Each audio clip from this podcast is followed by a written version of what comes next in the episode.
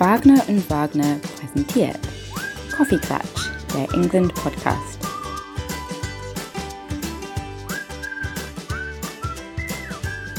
Storytelling zur Tea Time.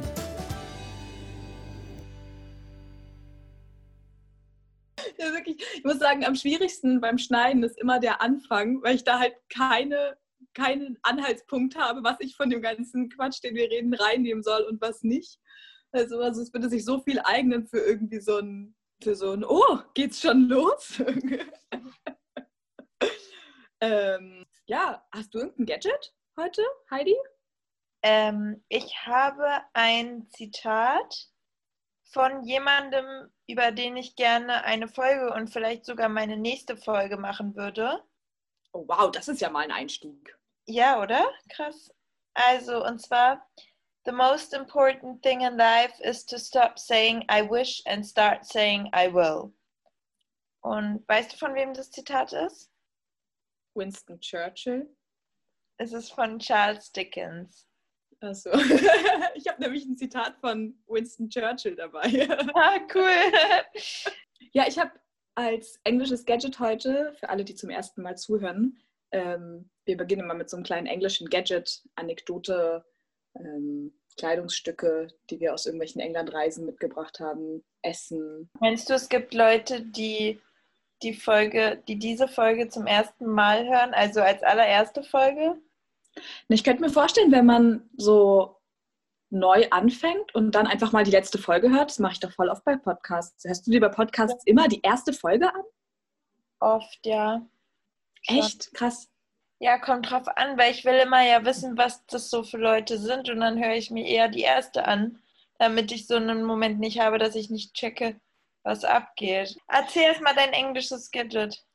Genau, Winston Churchill hat gesagt, Success consists of going from failure to failure without loss of enthusiasm. Erfolg bedeutet von Misserfolg zu Misserfolg zu gehen, ohne den Enthusiasmus zu verlieren. Schön. Das fand ich schön, das bringe ich heute mal mit. So, Geburtstagskind des Monats, Heidi. Ja. Wer ist es denn? Es ist tatsächlich jemanden, auf den ich nicht besonders stolz bin. Aber was soll ich machen? Der Gute hat im Juni Geburtstag. Und zwar ist er am 19. Juni 1964 geboren und es ist Alexander Boris de Pfeffel Johnson. Ist in New York City in den Vereinigten Staaten geboren und er hat sein, er hat eigentlich auch einen US-Pass, ist den aber abgetreten und hat äh, jetzt nur noch den englischen Pass. Er ist ähm, ja der Nachfolger von Theresa May und ist der Premierminister. Und mhm. ich habe noch ein richtig lustiges, einen richtigen lustigen Kom Kommentar von seiner Schwester in Bezug auf seine Bildung oder seine schulische Laufbahn. Und zwar, mhm. Johnson besuchte von 1973 bis 1977 die Europäische Schule 1 in Brüssel. Aus dieser Zeit ist ein Zitat von Johnsons jüngerer Schwester Rachel Johnson bekannt. Was er wirklich werden wolle, das habe er ihr bereits als kleiner Junge erklärt. Er werde der König der Welt. das finde ich einfach so lustig. Ja, gut, äh, Johnson ist so ein bisschen der englische Trump, wie man immer sagt, aber er hat nun mal. Ja, er ist hauptsächlich bekannt, hauptsächlich bekannt für äh, Brexit. Ja, ist halt echt. Die so. große Johnsons Lüge. Ja, so viel zu meinem Geburtstagskind des Monats. Weißt du, was ich mich mir mal frage, Lisa? Was denn, Heidi? Frankensteins Monster. Who was the monster? Tja, diese Frage haben sich schon viele Menschen vor dir gestellt. Das äh, Thema der heutigen Folge ist Frankensteins Monster. Und damit ein bisschen auch natürlich äh, das Recherchethema Mary Shelley oder wie sie auch genannt wird, Mary Wollstonecraft Shelley, die Autorin von Frankenstein.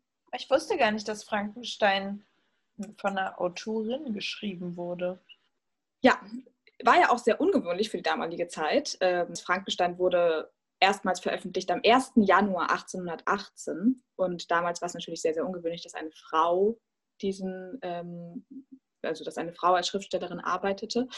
Und deswegen wurde der Roman auch erstmals anonym veröffentlicht. Mary Shelley hat dazu selber gesagt, ähm, sie veröffentlichte den Roman anonym, um keine schlechten Kritiken zu bekommen, denn Frauen wurden damals als Schriftsteller selten ernst genommen. Das Vorwort zum Buch wurde von ihrem Mann geschrieben. Die Kritiker gingen deshalb lange davon aus, dass Percy Shelley der Autor des Werkes war. Ich sage kurz was zur Autorin. Mary Shelley, auch eine wahnsinnig spannende Frau. Ich bin sofort bei der Recherche darauf gestoßen, dass 2018 ein Film über sie rauskam, den ich unbedingt gucken möchte. Ich habe das noch nicht geschafft, den zu gucken. Aber ähm, wie gesagt, 2018 kam er raus, heißt Mary Shelley.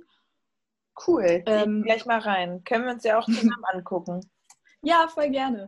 Also, die Autorin Mary, damals Godwins, war damals 18 Jahre alt. Das sagt zumindest äh, Wikipedia. Die Arte-Dokumentation Frankenstein, das Monster ist ein Schweizer, sagt, sie sei 19 Jahre alt gewesen, als sie ihn veröffentlicht hat. Der Tagesspiegel-Artikel Das unsterbliche Monster sagt, sie sei 20 gewesen. Viele Quellen sagen aber, sie sei 18 gewesen. Deswegen gehe ich davon aus, dass sie 18 war, als sie Frankensteins Monster bzw. Frankenstein oder der moderne Prometheus veröffentlicht hat. Die Geschichte erzählt die Geschichte eines jungen Schweizers, Viktor Frankenstein, der an der damals berühmten Universität Ingolstadt einen künstlichen Menschen erschafft. Dabei wird die Handlung durch eine Mischung aus Briefroman und klassischer Ich-Erzählung vermittelt. Der Protagonist wird von dem Leiter einer Forschungsexpedition in der Arktis gerettet und erzählt ihm daraufhin seine Geschichte. Er, Viktor Frankenstein, setzte verschiedene Leichenteile anderer Menschen zusammen und erweckte sie zum Leben. Ich glaube, jeder hat jetzt dieses Bild im Kopf von dem zusammengenähten Menschen auf dem Tisch, draußen Gewitter, Donner, Blitz, Bam, dann es kracht und das Monster erweckt zum Leben. So. Entsetzt von seiner Schöpfung flieht er daraufhin und lässt seine verwirrte Kreatur zurück. Als Dr. Frankenstein beschließt, seine Schöpfung zu vernichten, hat diese sich bereits sprachlich und geistige Fähigkeiten erlangt. Frankensteins Monster fordert nun von Viktor ein weibliches Gegenstück. Der Erschaffer willigt ein, vernichtet aber die halbfertige weibliche Kreatur wieder aus der Befürchtung, die beiden könnten Nachkommen zeugen. Daraufhin nimmt die Kreatur Rache und tötet die frisch angetraute seines Schöpfers in der Hochzeitsnacht. Oh Gott, ich wusste gar nicht, dass das so grausam ist irgendwie. Frankensteins ja. Monster. Ich habe irgendwie so ein Comicbild vor Augen, wenn ich an Frankensteins Monster denke und nicht an irgendwie getötete Ehefrauen und zusammengenähte Körperteile, sondern an dieses ja. grüne, grüne Monster da. Ja, also ich glaube, die meisten, also ich sage mal, der, das Bild, das man von Frankenstein im Kopf hat, entspringt sehr, sehr viel aus diesem Film, der 1931 gedreht wurde.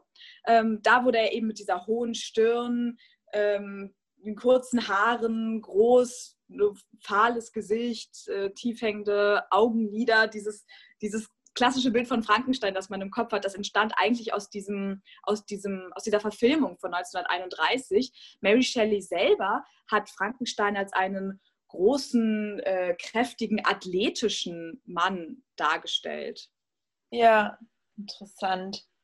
Und auch die Vorstellung mit den Nachfahrenzeugen. Hast du so ja. Frankenstein-Babys? ja, eigentlich ist es wirklich sehr, sehr traurig. Also ich finde die Geschichte von Frankenstein, muss ich sagen, auch nachdem ich jetzt so viel mich damit beschäftigt habe, wahnsinnig berührend. Also, dass dieses Monster, das da zurückgelassen wurde, ähm, also völlig verwirrt, alleine dann anfängt selber zu reden, zu sprechen, sich äh, versuchen in der Gesellschaft zurechtzufinden, von allen verachtet wird, verdrängt wird. Ähm, und das einfach nur aufgrund der Tatsache, dass er anders aussieht als andere. Und er weiß gar nicht, was, was los ist, warum alle so Angst vor ihm haben, warum alle so gemein zu ihm sind und wünscht sich einfach nur jemanden, der so ist wie er und mit dem er zusammenleben kann. Und der, der Schöpfer von Frankenstein, äh, von Frankensteins Monster, da kommen wir nämlich schon mal wieder an einen anderen Punkt, Frankensteins Monster hat gar keinen Namen. Total oft wird Frankensteins Monster Frankenstein genannt oder verschmilzt irgendwie mit dieser Schafferfigur. Aber eigentlich hat das Monster von Frankenstein selber überhaupt keinen Namen. Ja, stimmt. Ich dachte auch immer, dass der Frankenstein heißt. Aber ja, ja tatsächlich ist, ist er ja das Monster von Frankenstein. Mehr Namen hat er dann sozusagen auch gar nicht. Auch nicht im Buch. Nein, der Schaffer von Frankenstein hat ihm keinen Namen gegeben, was auch auf eine Art und Weise degradierend ist. Weißt du, was ich meine? Ja, total. Jeder Hund hat einen Namen. Wie Woraus ist das nochmal? Maxim Gorkis Nachtasyl. Stimmt. Schaus der Schauspieler sagt in dem Stück, jeder Hund hat einen Namen, weil sie Angst hat, ihren Namen zu verlieren, beziehungsweise wird sie in dem Stück ja auch nur der Schauspieler genannt. Stimmt, eine schöne äh, Anekdote. Ähm, machen wir mal weiter. Frankensteins Monster wird heute als der erste Science-Fiction-Roman der Weltliteratur gesehen. Und das fand ich ziemlich cool. Denn klar, ein Gewitter durch das tote Fleisch zum Leben erweckt wird. Woran erinnert uns das? Reanimation. Die, äh, die gab es aber zu der Zeit von Mary Godwins, also spätere Mary Shelley nicht. Beziehungsweise gab es die. Ich habe dann mal so recherchiert, wann eigentlich zum ersten Mal Menschen mit Hilfe von Elektrizität wiederbelebt wurden und habe mich da voll in so eine Seitenrecherche reingearbeitet, in der ich dann ein PDF gefunden habe zur Geschichte der sogenannten kardiopulmonalen Reanimation, also Cardio-Herz, Pulmo-Lunge, ja. Herz-Lungen-Reanimation. Ich habe 13 ähm, Staffeln äh, Grey's Anatomy geguckt. Ich habe quasi Medizin studiert. ähm, in diesem PDF steht, dass ein bestimmter Arzt namens Christoph Wilhelm Hufeland 1998 Überlegungen äh, veröffentlichte über den Stillstand des Herzens durch elektrische Schläge. Hm, okay. Ich habe dann so weiter recherchiert. Ich weiß jetzt nicht, wie zuverlässig die Quelle ist, aber defibrillatorenkaufen.com hat auch eine kleine Geschichte der Defibrillatorin auf der Website und da sagen sie, dass 1774 gelang der erste Durchbruch in der Geschichte der Defibrillatoren. Nachdem man erfolglos versucht hatte, ein dreijähriges Kind zu reanimieren, wurde es mit Hilfe der Leidener Flasche, das ist ein Kondensator oder Stromstöße abgibt, vor dem Tod bewahrt. Die Stromstöße reaktivierten das Herz. Für Viktor Frankenstein, also Dr. Frankenstein, gab es eine reale Vorlage, und zwar den italienischen Wissenschaftler Giovanni Aldini, der 1803 versuchte, einen Toten ins Leben zurückzubringen. Und bei seinem Experiment öffnete die Leiche laut Augenzeugen ihr linkes Auge und bewegte den Kiefer.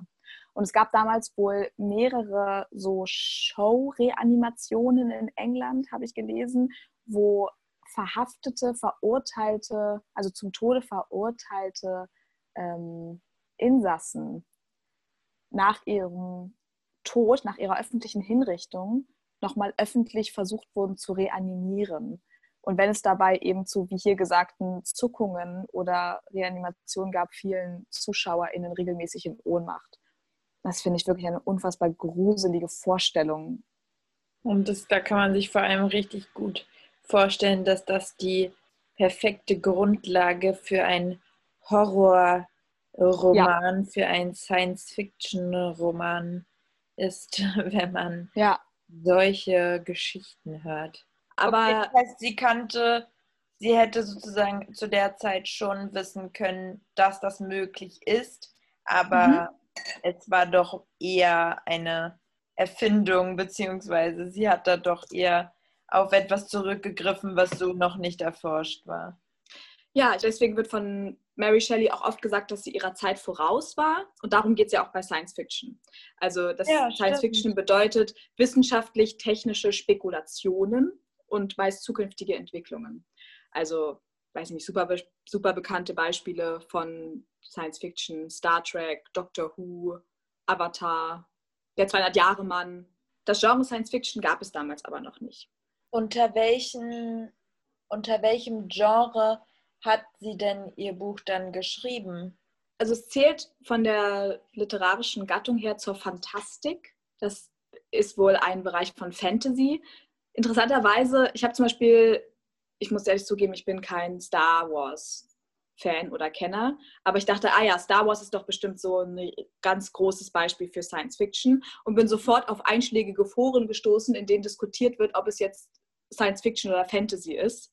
Ähm, und finde es ganz interessant, dass anscheinend man schwierig unterscheiden kann oft zwischen Fantasy und Science Fiction. Und dass es immer so eine Frage ist, welche von beiden Gattungen das angehört. Wenn ich jetzt zum Beispiel an Avatar denke, was klar mit wissenschaftlichen Spekulationen so spielt, also aber auch natürlich mit völlig erfundenen Welten. So. Ja, das stimmt. Also ich würde ja so für mich persönlich sagen, dass Science Fiction schon etwas ist, was sozusagen in die Zukunft gedacht ist und Fantasie etwas ist, was erf erfunden ist im Sinne von gar nicht so in der Realität vorkommen könnte. Aber ja, ja, das stimmt. Also zum Beispiel Drachen ähm, sind Fantasiewesen oder Einhörner. Aber trotzdem basieren die ja, also zumindest Einhörner basieren ja auf den, der Idee eines Pferdes oder so. Aber trotzdem ist es unwahrscheinlich, dass irgendjemand mal ein Einhorn entwickeln wird. Ja. So, aber zum aber Beispiel. Eine Parallelwelt gibt, in der etwas passiert mit Robotern oder im Weltall mhm. oder sowas, das ist ja im Prinzip möglich, aber ja. ob es möglich ist als ein Einhorn, ist die andere Frage. Klar, klar, ich meine, sobald du anfängst, ähm, auch bei Science Fiction, eine Fantasie, also Fantasie ist ja immer dabei. Also egal, was du schreibst, wenn du nicht dokumentarisch arbeitest, musst du ja immer eine Form von Fantasiemaschine anwerfen. Auch bei einem also, Jugendroman zum Beispiel.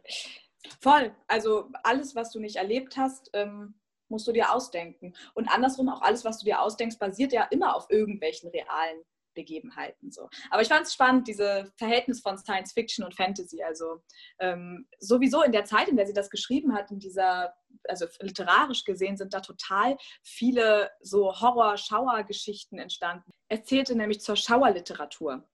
Und der Schauerroman oder auch Gothic Novel genannt, ist ein literarisches Genre Mitte 18. Jahrhunderts in England. Und äh, zu der Zeit entstand zum Beispiel auch The Vampire 1819, was die erste bekannte Vampirgeschichte der Welt war. Also einfach die Erfindung des, des Vampirs. So. Cool. Worüber haben wir letztes Mal äh, geredet? Jack the Ripper. Was war, das war doch auch 19. Jahrhundert. Richtig, oder? ja. Ja. Ja, das heißt, es war dieselbe düstere äh, Industrialisierungszeitalter. Wobei man sagen muss, Mary Shelley also sie lebte auch in dieser düsteren Zeit, aber sie, ich glaube, sagen, die Dramen ihres Lebens oder die Schwierigkeiten, die sich in ihrem Leben ergeben haben, waren jetzt nicht durch Armut bestimmt. Ja. Ähm, aber dass sie aus einem wohlhabenden Haus, dass Mary Shelley aus einem wohlhabenden Haus kommt, spricht ja auch dafür, dass sie ihrer Zeit voraus ist, dass sie sehr klug ist und sehr gebildet, weil das war ja nicht selbstverständlich gerade für Frauen in dieser, dieser Zeit, oder? Ja, ja, also wenn man sich auch mal den Stammbaum anguckt, dem Mary Shelley entspringt, äh, ihre Mutter war Schriftstellerin und Feministin. Äh, ihre Mutter war Mary Wollstonecraft, deswegen wird Mary Shelley auch teilweise als Mary Wollstonecraft Shelley bezeichnet, äh, nicht bezeichnet, sondern genannt. Und ähm, ihre Mutter, wie gesagt, Mary Wollstonecraft, hat ein Stück verfasst, Verteidigung der Rechte der Frauen, damit eine grundlegende Arbeit der Frauenrechtsbewegung verfasst. 1792. Wow. Äh, wo wir schon dabei sind, ihr Vater war William Godwin, ein englischer Schriftsteller und Sozialphilosoph und gilt als Begründer des philosophischen Anarchismus. Okay, das heißt, sie hat eine ziemlich starke Familie dahinter sich. Ja. Nun hast du ja gesagt, sie ist 18 bzw. 19 bzw. 20 Jahre alt. Und ja. mich würde interessieren, wie kommt ein 18- bis 20-jähriges Mädchen dazu, so eine Geschichte zu schreiben. Und du hast ja jetzt schon gerade ein bisschen beschrieben, was das für eine Zeit war und dass es ja auch sie wissenschaftlich an, interessiert gewesen sein muss, um diese Grundlage zu schaffen oder diese Grundlage zu haben für das Buch. Aber kannst du noch ein bisschen was zur Entstehungsgeschichte Frankenstein sagen? Ja, da gibt es auch äh, total viel Material zu dieser Entstehungsgeschichte, weil die Entstehungsgeschichte selber sich liest wie ein Jane Austen-Roman. Also ich habe mal so einen Zeitungsartikel gefunden von Tagesspiegel ähm, und darin schreiben eben über die Entstehungsgeschichte und da schreiben sie, Frankenstein entstand in der Villa Diodati in der Nähe des Genfer Sees in der Schweiz. Bei Lord Byron und dessen Leibarzt John Polidori verbrachte Melly Godwin mit ihrer Stiefschwester Claire Claremont und ihrem damaligen verheirateten Geliebten und zukünftigen Ehemann Percy Bysshe Shelley, damals 21, den Sommer 1816. Geil. Und ich finde, das ist schon, liest sich wie ein Jane Austen-Roman. Ähm, und dann gibt es so.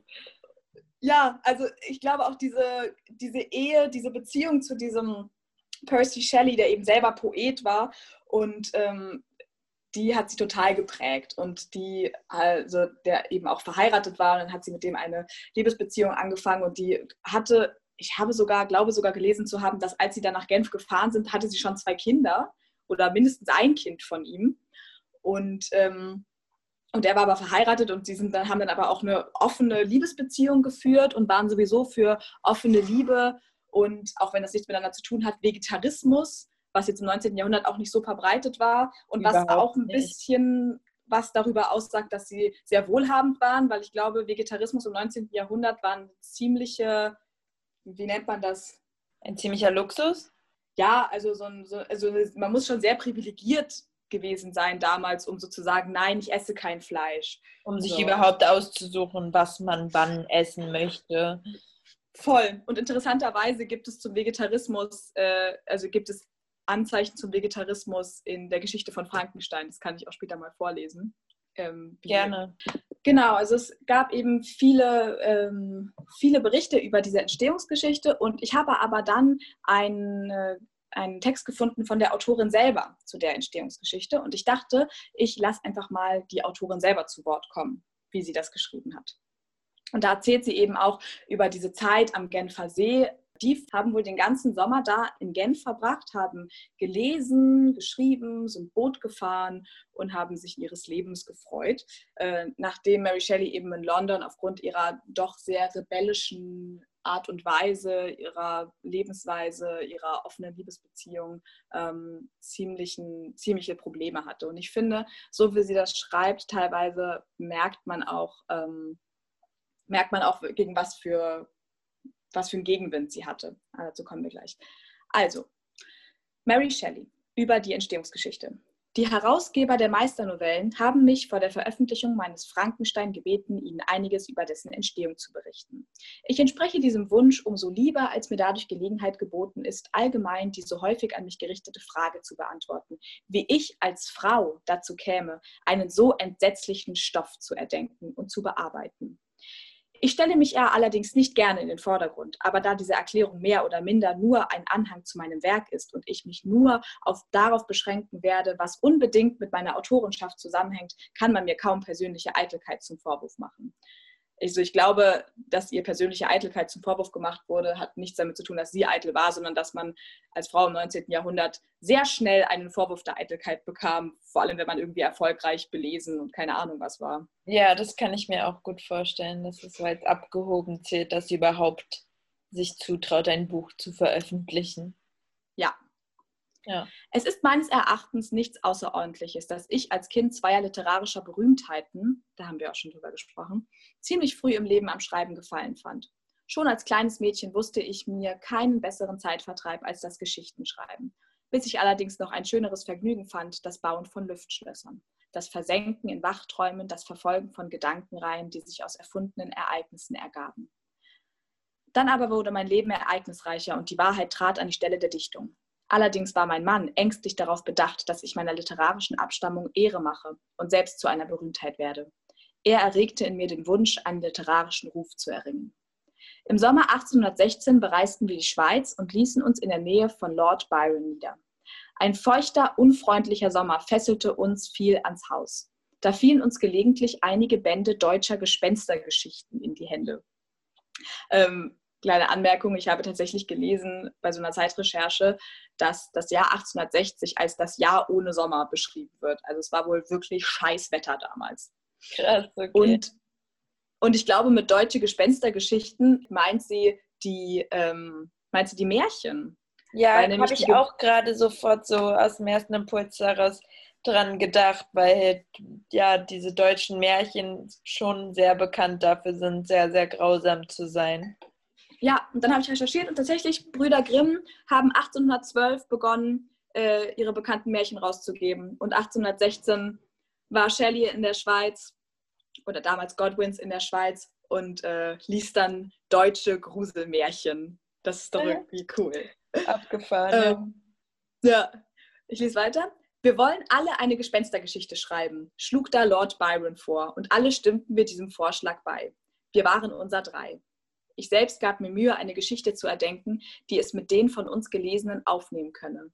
Eine Geschichte, die das tiefste Entsetzen im Leser hervorruft, das Blut stocken und das Herz heftiger klopfen lässt. Oft und lange diskutierten Lord Byron und Shelley.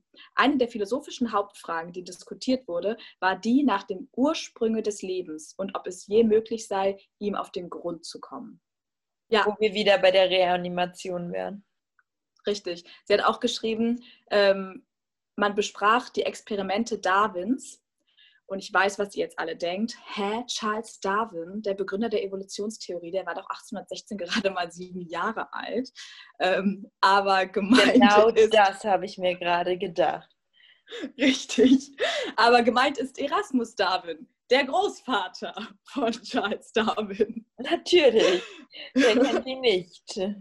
Er war ja Erasmus bekannt für Reanimationsexperimente. Äh, ja, tatsächlich gab es wohl damals ein Experiment oder äh, Darwin hat damals wirklich mit Elektro, elektrischen Schlägen äh, experimentiert, aber besonders bekannt ist das Macaroni-Experiment.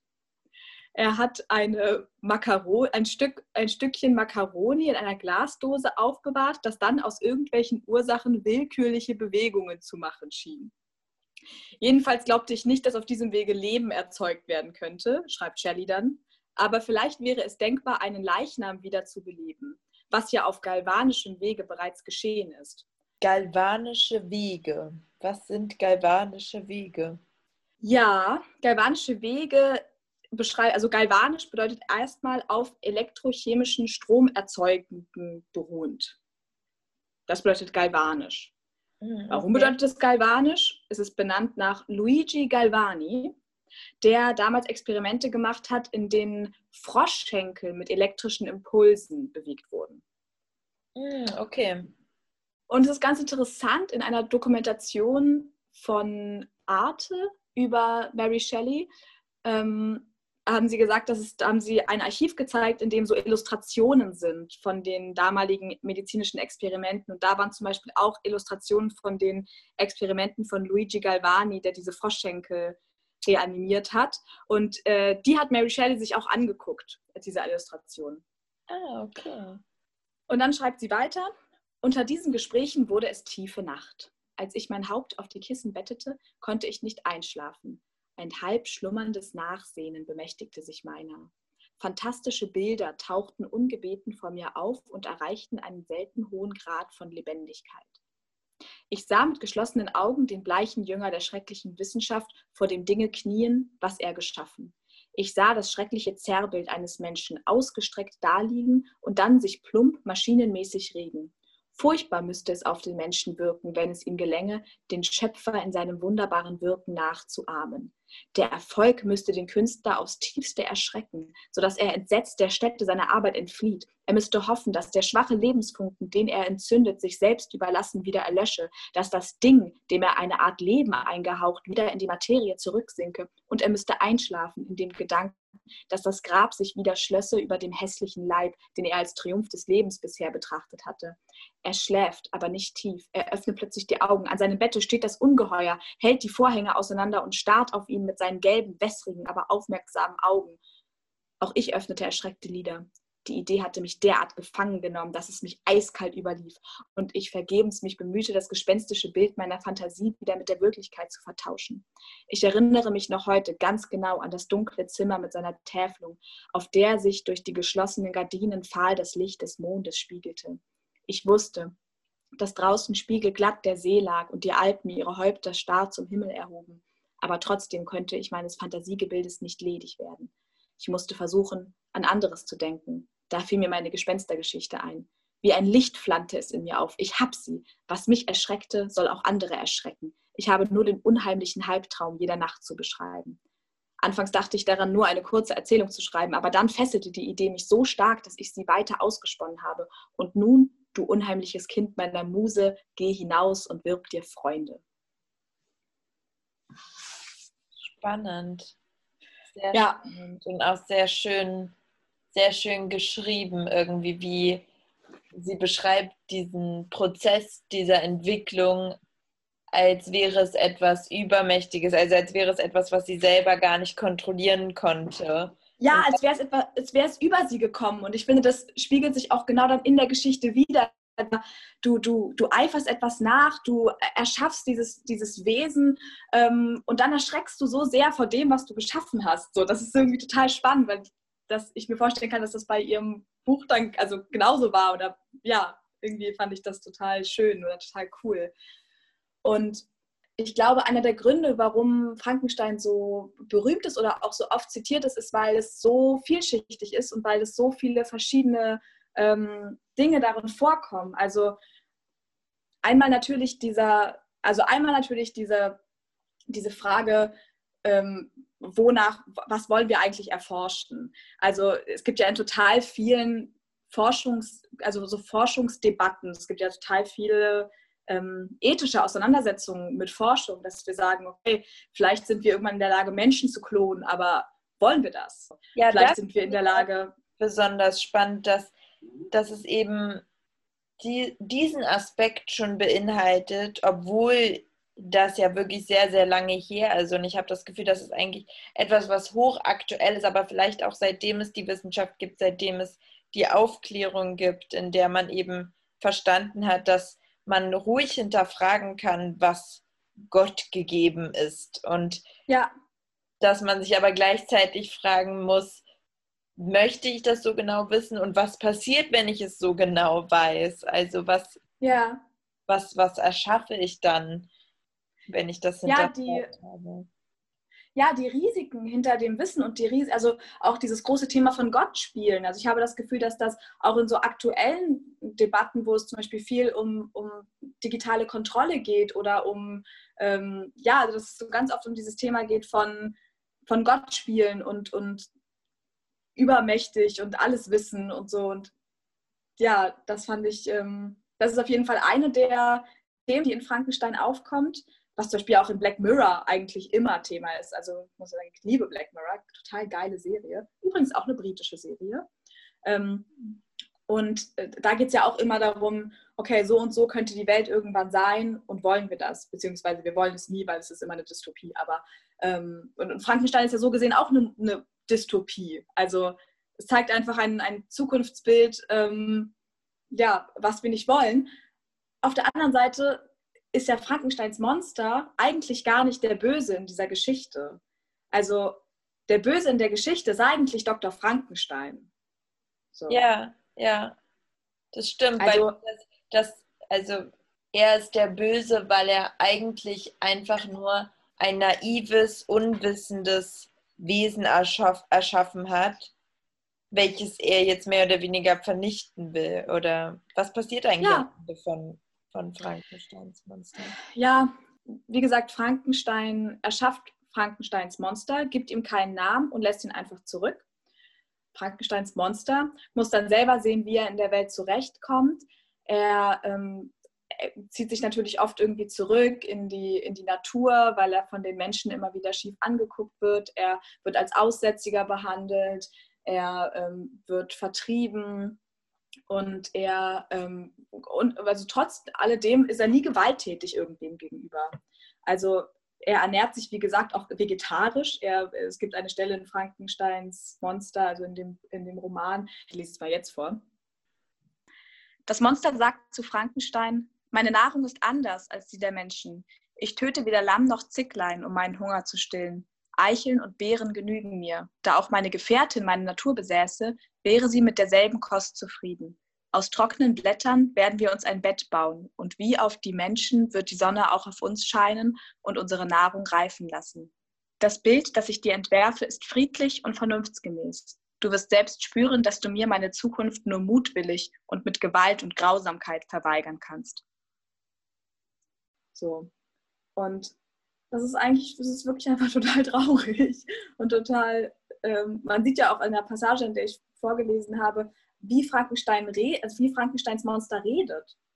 Er wird überhaupt nicht dargestellt als irgendein äh, dummes, unwissendes, äh, ja, brutales äh, Ding, das ja sich nur mit seinen Fäusten wehren kann, sondern äh, Mary Shelley hat ihm ja eine total genauso schöne poetische Sprache eigentlich gegeben, wie sie selber benutzt. So.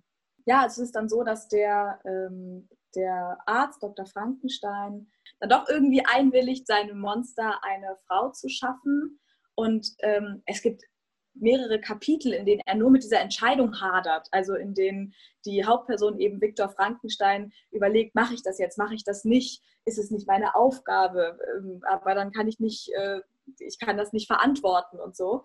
Ähm, und dann irgendwann entschließt er sich dazu, eben eine weibliche, ein weibliches Monster, das ist ja auch schon so absurd, dass immer von Monster geredet wird. Also es heißt Frankensteins Monster, aber ähm, ja, das äh, zu Monster wird er erst ganz zum Schluss.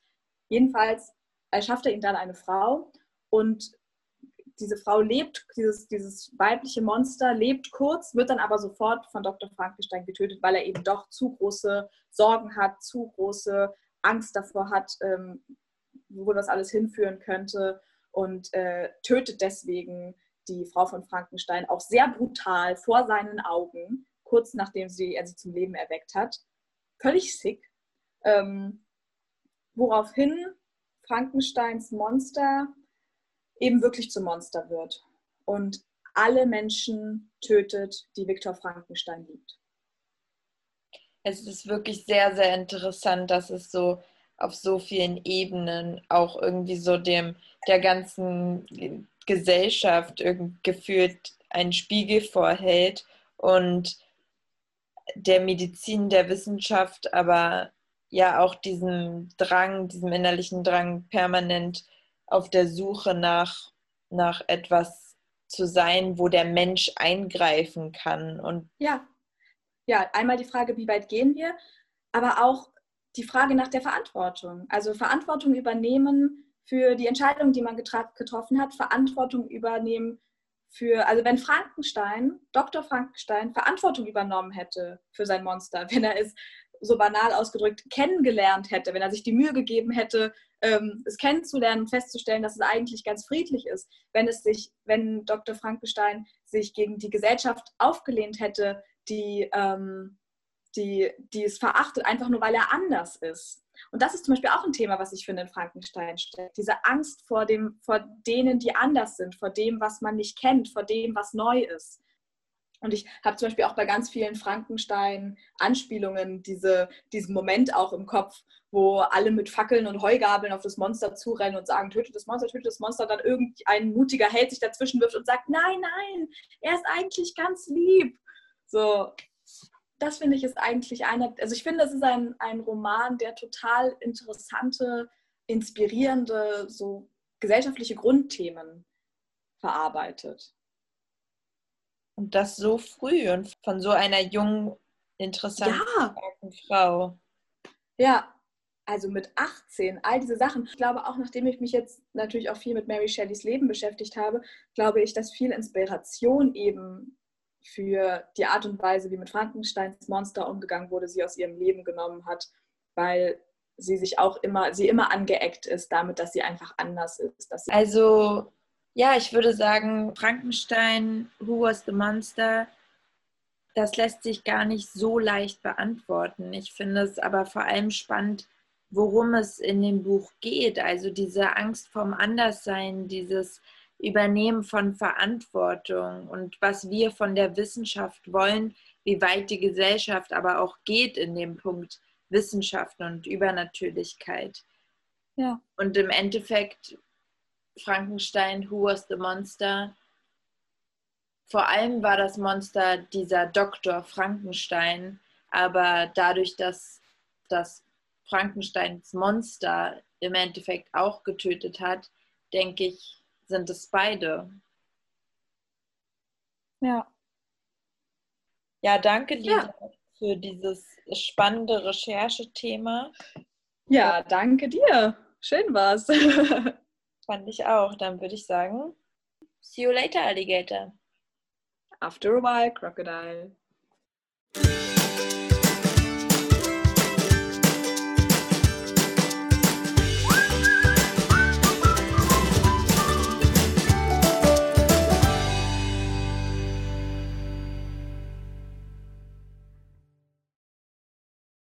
Er ist also die Sache da vor allem, also gestern ist er.